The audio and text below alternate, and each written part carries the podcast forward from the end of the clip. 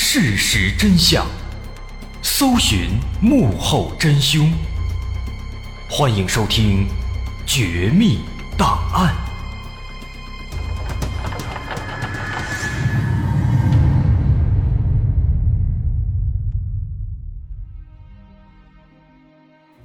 还原事实，探索真相。欢迎继续关注《绝密档案》，我是大碗。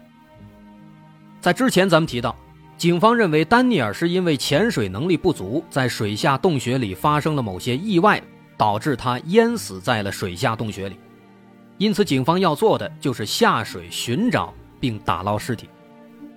但是，潜水搜寻这样的工作，警方来不了，因此他们需要寻求一些专业人士的帮助。八月二十一号，事发三天之后，搜救工作正式开始。这些警方找来的搜救潜水员，当时他们刚刚潜入洞穴入口，就发现了两个氧气瓶。这两个氧气瓶被孤零零的扔在这里，通过辨认可以确定这是丹尼尔那天所使用的。经过检查，其中一个氧气瓶已经用了一半，另一个是满的。可是丹尼尔为什么要在洞口？就把满的氧气瓶扔掉呢？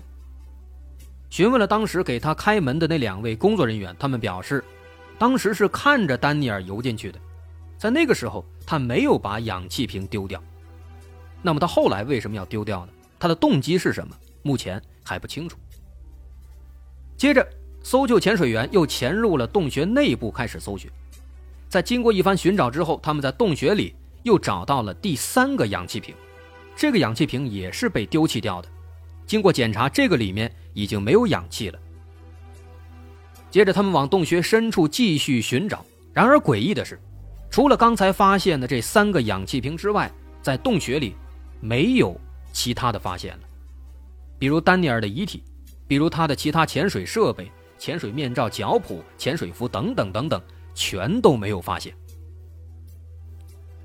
因为这个洞它毕竟是深不见底，而且搜救潜水员也不是万能的，他们能力也有限，因此后来他们也不敢再继续深入了，就回到了岸上，并且把水下的发现告诉了警方。而另一边，丹尼尔的失踪很快在潜水圈子炸开了锅，有更多有经验的潜水员闻讯赶来，自愿帮助寻找。这些潜水员们也接二连三地潜入水下洞穴。他们仔细地搜索着洞穴里的每一个角落，寻找可能会把人卡住的缝隙，但最终还是没能发现丹尼尔的尸体。一连好几天，搜寻工作没有更多进展，没有更多发现，没有找到丹尼尔。于是，在丹尼尔失踪五天之后，警方请来了一位潜水专家，这位名叫索罗森，他是一位资深的洞穴潜水专家。有着非常丰富的水下洞穴探险经验，曾多次参与了相关的救助活动。那凭借着丰富的潜水经验，索罗森往往可以到达其他潜水员不敢到达的地方。那么他能不能找到丹尼尔呢？答案是否定的。当时索罗森他在一天之内三次潜入洞穴，而且每一次都比上一次搜寻的距离更远，面积更大，每一次。大家都满怀期待，但每一次都以失败告终。在这儿需要提到的是，索罗森他在水下洞穴中搜索的范围要远远大于丹尼尔绘制的那张地图。他潜到了非常深的地方，那些地方甚至都没有在丹尼尔的地图上标出来。这说明，只要是丹尼尔能够到的地方，索罗森都已经搜到了；甚至丹尼尔不能到的地方，索罗森也去找了。而且，在进入洞穴的很深的地方以后呢，索罗森发现啊，那些在丹尼尔地图上没有标记的地方，也就是说，丹尼尔很可能没有去过的地方，那些地方都是纯天然的状态，四周的岩壁上都没有痕迹。那么，这说明最近应该是没有人到达这里的，因为如果有人在这儿游过来了，很可能会在这水底的一些沙石上，或者在四周的岩壁上。可能会有一些痕迹留下来，比如剐蹭的痕迹啊，或者把什么石头踢乱了。但是水下没有这样的痕迹。连着三次下水搜救，索罗森都没有发现丹尼尔的痕迹或者尸体。这个时候，一种不祥的预感渐渐在他脑海里出现了。他回到岸上之后，向警方说出了一个让人吃惊的结论。他说：“丹尼尔压根儿就不在这个洞穴里，因为以他的潜水能力，就算是从洞穴里找出一只老鼠，那也不成问题。可偏偏就是找不到一个身高足足一米九的大男人。那因此，只有一种可能，就是他不在水里。这个结论立刻引起了轩然大波。”因为这和警方最初的推断大相径庭。警方认为丹尼尔是能力不佳，在水里淹死了。可是专家的探索却说明，丹尼尔似乎的确不在水下，除非在这个洞穴里有什么东西，在丹尼尔死后把它吃了。但这样的可能性能有多大呢？很小很小。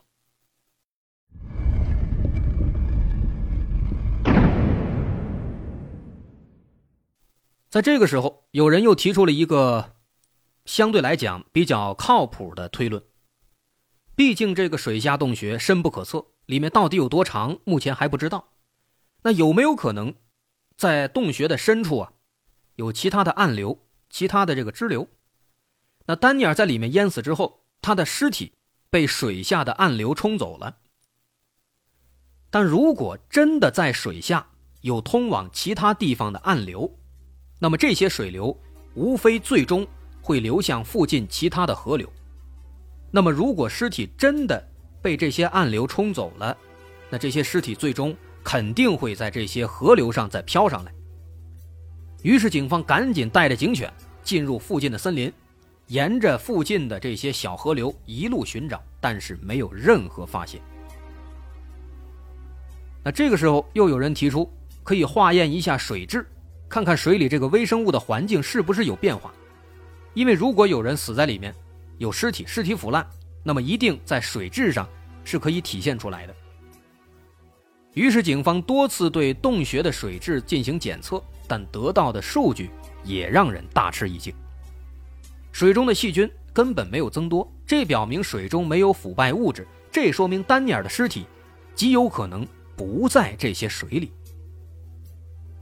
因此，毫无疑问，这也验证了索罗森的推论，也开始让警方重新审视这起失踪事件。他们也开始发现这件事儿，好像的确不简单啊。与此同时，为了寻找丹尼尔的遗体，他的父母不惜花重金，又雇佣了另一位潜水专家。这个人叫基恩，他对这个水下洞穴也非常熟悉。尤其是这个事发的地方，因为这个事发的水下洞穴，它的最早也是最完整的版本的地图，就是这个基恩画的。可以说，他是对这个漩涡泉的水下洞穴是最了解的。当然了，即便是他，也没能完全的探索整个洞穴，因为里面实在是太深了。那当时在接受了委托之后，为了寻找丹尼尔。基恩多次潜入洞穴深处寻找，没想到最终呢，他也得出了一个跟索罗森一模一样的结论，认为丹尼尔可能不在这个水下洞穴里。对这个结果，丹尼尔的家人并不满意。随后，他们向社会发出了悬赏，声称只要能够找到丹尼尔的遗体，就可以获得三万美元的赏金。那有了钱，大伙的积极性很快被调动起来。尽管一些专业潜水员知道这洞穴是危险的，但是为了高额的赏金，还是有很多很多人愿意来寻找。一时间，有越来越多的人来到这里，这儿的名气也变得越来越大。但是没多久，就发生了意外事件。有一个名叫凯文的潜水员在潜入洞穴进行搜救工作的时候意外死亡了。那年他刚刚四十三岁，他是一名军人，退役之后。一直保持着潜水的爱好，在一零年八月三十号，也就是事发十多天之后，凯文像其他潜水员一样进入水下洞穴寻找尸体，但是再也没有出来。第二天，有人发现他没回来，于是工作人员就进入洞穴找他，很快找到了他的遗体。凯文在水下死亡的事件发生之后，再次引发了一片哗然。如果不是为了那笔赏金，他肯定不会潜入洞穴里，意外也完全可以避免。为此，丹尼尔的父母开始遭受很多人的指责。虽然在这之后仍然有不少潜水员自甘风险，但迫于舆论压力，丹尼尔的父母还是取消了三万美元的悬赏。因此，到目前为止，最关键的问题依然没有解决。相反，凯文的死亡还进一步加大了丹尼尔失踪的奇怪之处。既然凯文也是在水下洞穴里死亡的，既然他的尸体可以找到，那为什么丹尼尔的尸体就没有被发现呢？难道真的如之前那些专家所说，他真的不在洞穴里吗？可如果他不在这个洞里，他能在哪儿呢？而且当时那两个工作人员，他们亲自给丹尼尔开的门，亲自看着他游进了洞穴里，那他怎么可能会不在洞穴里呢？这些问题。好像都很难解释。首先，警方认为，假如丹尼尔真的不在洞穴里，现在又活不见人、死不见尸，那么他有可能就是遇害的。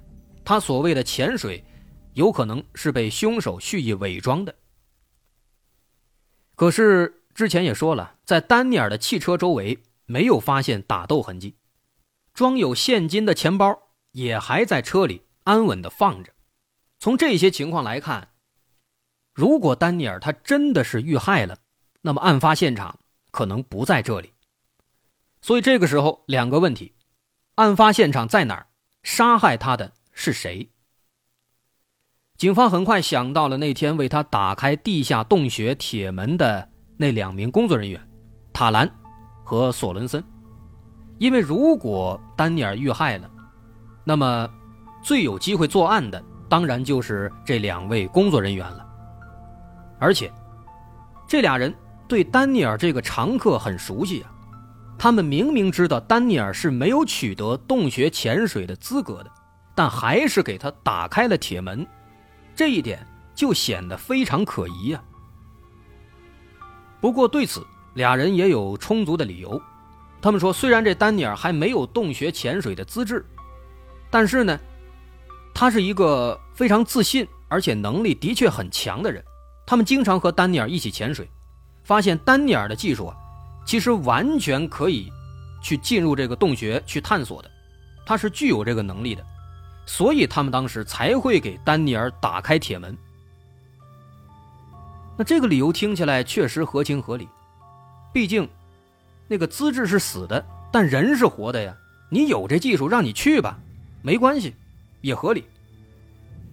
那么后来，警方也对这俩人做了测谎测试，结果表明他们确实没有说谎。所以很明显啊，警方这边的调查不尽如人意。但是警方提出的这种可能遇害的猜测，倒是给丹尼尔的父母展现出了一丝希望。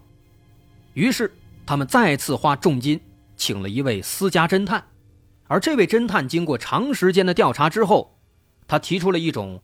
脑洞大开，而看起来似乎又非常完美的推论。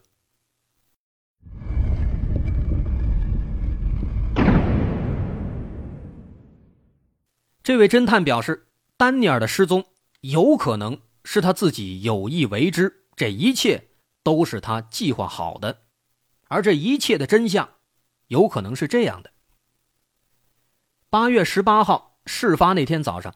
丹尼尔来到公园，故意把他的车停在了停车场的显眼的位置，好让人在事发后能尽快发现他的失踪。当天白天，他像平时一样做好准备活动，然后下水。但下水之后，他并没有离开，而是一直留到了晚上。这跟之前是不一样的。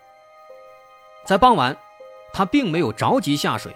而是故意等到那两个潜水公园的工作人员，那俩人下水之后，他才开始下潜。这样做的目的，就是为了让自己潜水的过程中刚好和他们两个相遇，由此可以借助这两位工作人员帮自己打开洞穴的铁门。那这样就可以有人证明他进入了洞穴。因为丹尼尔他自己之前已经绘制出了一个。这个洞穴的地图，这说明他自己是有一些方法可以不让人开门就进入洞穴的，但这次呢，他故意让这两位工作人员给他开门，这很有可能就是为了让这俩人起到一个证明作用。紧接着进了洞穴之后，在那两位工作人员离开之后呢，他就把两个氧气瓶放在洞穴入口，自己带着另外的氧气瓶进入洞穴深处。而他带进去的这个氧气瓶中只有少量的氧气，不久之后就吸光了。于是他把吸光的氧气瓶留在了洞穴内，这样做的目的就是想造成一个氧气用完的假象。之后，丹尼尔又趁人不注意浮出水面，而那两个工作人员看到水面上有气泡，就认为丹尼尔可能要上来了。也正因此，他们直接离开了，没有看到丹尼尔是否真的上来了。而晚上公园里人又少，他选择在这个时候行动呢，也可以有效的避开人群。而当时他有可能真的是在这两个工作人员离开之后，他又偷偷的上岸之后躲起来。那么这样一来，大家就都会认为他下去潜水一直没有上来，但其实他是用其他方式离开了。那至于他为什么要这么做，很有可能。就是想避开所有人的视线，让大家都以为自己死了，然后再换一个新的身份，开始新的生活。但是最大的问题是，他为什么想开启新的生活？为什么要这样做呢？这就要说到他之前的经历了。丹尼尔的家庭条件其实很不错，但是他从小就不爱学习，只爱实践。那可能这也不是坏事因为早在十八岁那年，丹尼尔就自己白手起家，开了一个建筑公司，而且公司搞得相当不错，给他挣了很多很多钱。一直到二零零八年，金融危机爆发，这让他的公司一蹶不振，而且屋漏偏逢连夜雨。这一年，丹尼尔的一名员工落井下石，偷偷的挖走了丹尼尔的两个大客户。本来公司。就在金融风暴下垂死挣扎，这如此一来，丹尼尔终于扛不住了，他的公司在这一年倒闭了，并且欠下了巨额债务。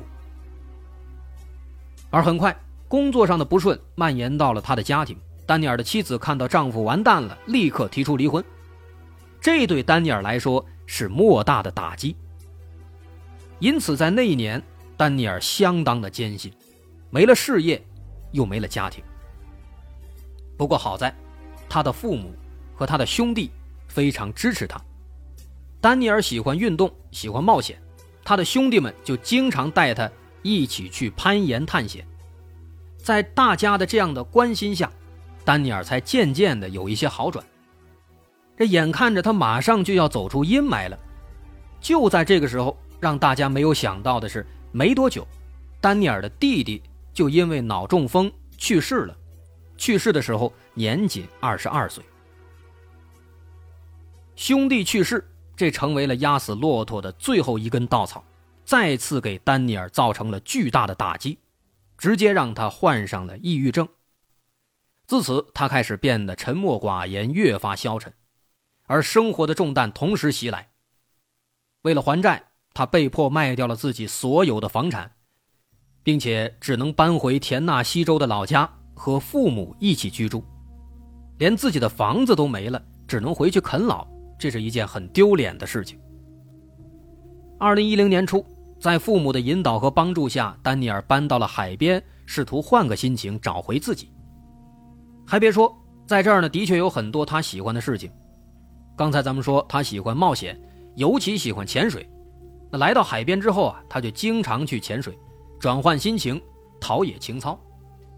起初，丹尼尔只是喜欢在一些比较开放的海域，在那儿潜水。那时间长了以后呢，他感觉这样程度的潜水啊，不能满足自己了，于是开始尝试在淡水中潜水。也正因如此，他才了解到了漩涡泉公园，这才有了后面的遭遇。所以，综上所述，公司倒闭，妻离子散，弟弟去世。还欠了巨额债务还不上，这些事儿给他带来了非常大的打击，留下了很大的阴影。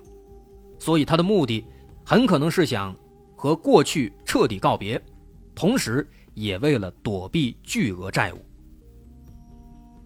而且，我们回想一下，之前我们提到，当天晚上丹尼尔下水之前七点半左右，他特地给母亲打了一个电话，把自己一会儿要尝试去洞穴潜水的事情，郑重地告诉了母亲。现在看来，这通电话更像是在跟母亲做最后的告别。由此不难发现，这个说法。其实可以完美的解释为什么所有人证物证都证明丹尼尔进入了洞穴，可就是没能在里面发现他的尸体。不过，对于这种理论，丹尼尔的父母根本不信，他不认为儿子会这么狠心的抛弃自己和家人。从这一点来看，这个说法的确也不够牢固。但也没有办法了，直到今天，丹尼尔依然没有消息。或许他真的已经隐姓埋名，开始了全新的生活。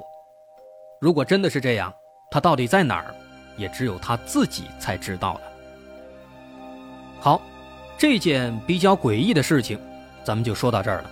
我是大碗，如果您喜欢，欢迎关注我的微信公众号，在微信搜索“大碗说故事”，点击关注即可。那么咱们下回再见。